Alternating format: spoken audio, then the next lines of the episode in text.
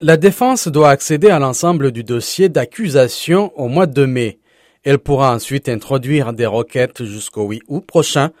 Le procureur devra fournir ses réponses avant le 19 septembre. Une audience est prévue le 4 décembre, l'occasion au juge pour se prononcer sur ces requêtes. Un expert en droit pénal indique que les avocats de Trump pourraient tenter de retarder le début du procès en déposant une flopée de recours.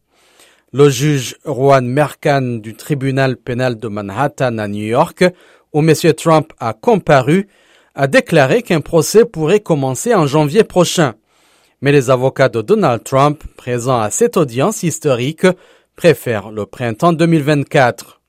Les accusations se basent sur de supposés paiements occultes à la fin de la campagne présidentielle de 2016 pour acheter le silence d'une star de film porno, Stormy Daniels, avec qui il aurait eu une relation en 2006, ce que Trump dément.